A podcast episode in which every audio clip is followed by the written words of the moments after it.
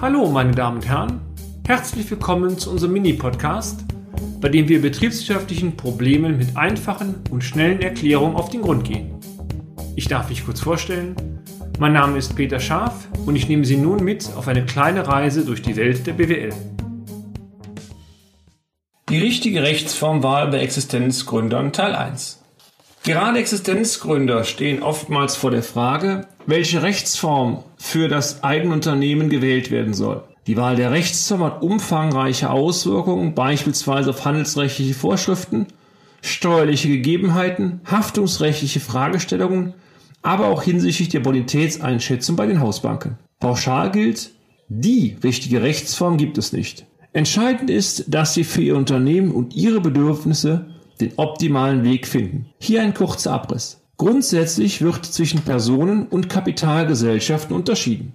Bei den Personengesellschaften haftet der Gesellschafter mit seinem Privatvermögen, während bei den Kapitalgesellschaften die Haftung auf die Höhe der Einlage beschränkt ist. Dies setzt natürlich unter anderem voraus, dass keinerlei private Bürgschaften oder ähnliches vom Gesellschafter übernommen werden. In aller Regel ist bei Existenzgründern festzuhalten, dass auch bei Kapitalgesellschaften letztendlich mit dem Privatvermögen beispielsweise über Bürgschaften gehaftet werden muss. Lassen Sie uns im ersten Teil einmal über die Personengesellschaften sprechen. Die Gründung als Einzelfirma dürfte die zunächst einfachste Variante sein. Bei der gewerblichen Tätigkeit beantragen Sie einen Gewerbeschein, erhalten dann eine Steuernummer und können loslegen. Die Vorteile dieser schlanken Rechtsform, geringer Aufwand, flexible Gestaltungsmöglichkeiten erkaufen sie sich aber mit einer unbeschränkten Haftung in ihrem Privatvermögen.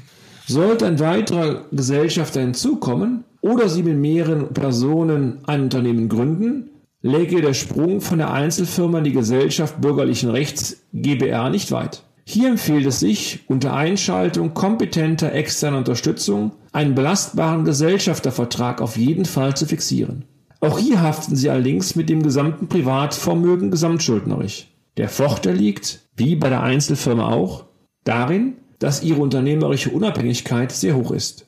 Sofern gewisse Umsatz- und Gewinngrenzen nicht überschritten werden, kann zudem die Buchführung in vereinfachter Form als Einnahmenüberschussrechnung erstellt werden. Dies hilft, Kosten zu sparen, wenngleich die kaufmännische Transparenz bei dieser Rechnungslegungsform oft zu wünschen übrig lässt.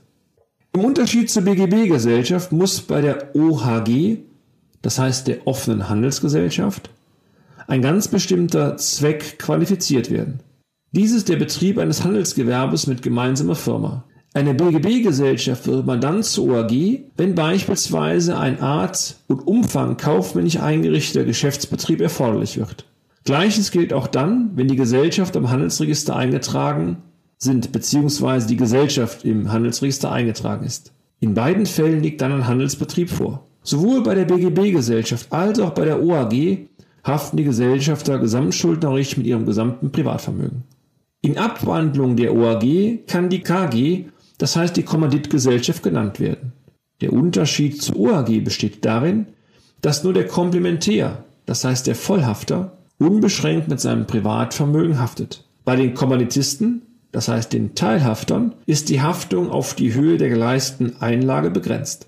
Diese Rechtsform, meine Damen und Herren, eignet sich immer dann, wenn andere Personen als Kapitalgeber mit beschränkter Haftung aufgenommen werden sollen. Die Kommunitisten dürfen zwar dann nicht die Gesellschaft rechtlich vertreten, dafür erhalten sie in aller Regel eine Verzinsung des eingesetzten Kapitals zuzüglich einer Volksbeteiligung. Für den Komplementär hat dies den Vorteil, dass er die vollständige Handlungsfreiheit im Unternehmen weiterhin erhält. Ein leichter Vorteil ist noch bezüglich der Gewerbesteuer bei den Privatpersonengesellschaften zu verzeichnen. Die Gewerbesteuer ist erst dann fällig, wenn der Gewinn aktuell 24.500 Euro überschreitet. Einen kurzen Abriss über die gängigen Kapitalgesellschaften für Existenzgründer werden wir Ihnen in einem der nächsten Blogs gerne vermitteln. Und damit sind wir auch schon wieder am Ende des heutigen Podcasts. Haben wir Interesse geweckt? Fein. Dann besuchen Sie uns doch einmal auf unserer Homepage unter www.scharf-office.de und schalten Sie auch beim nächsten Mal wieder ein für eine kleine Reise in die Welt der BWL. Ihr Peter Scharf.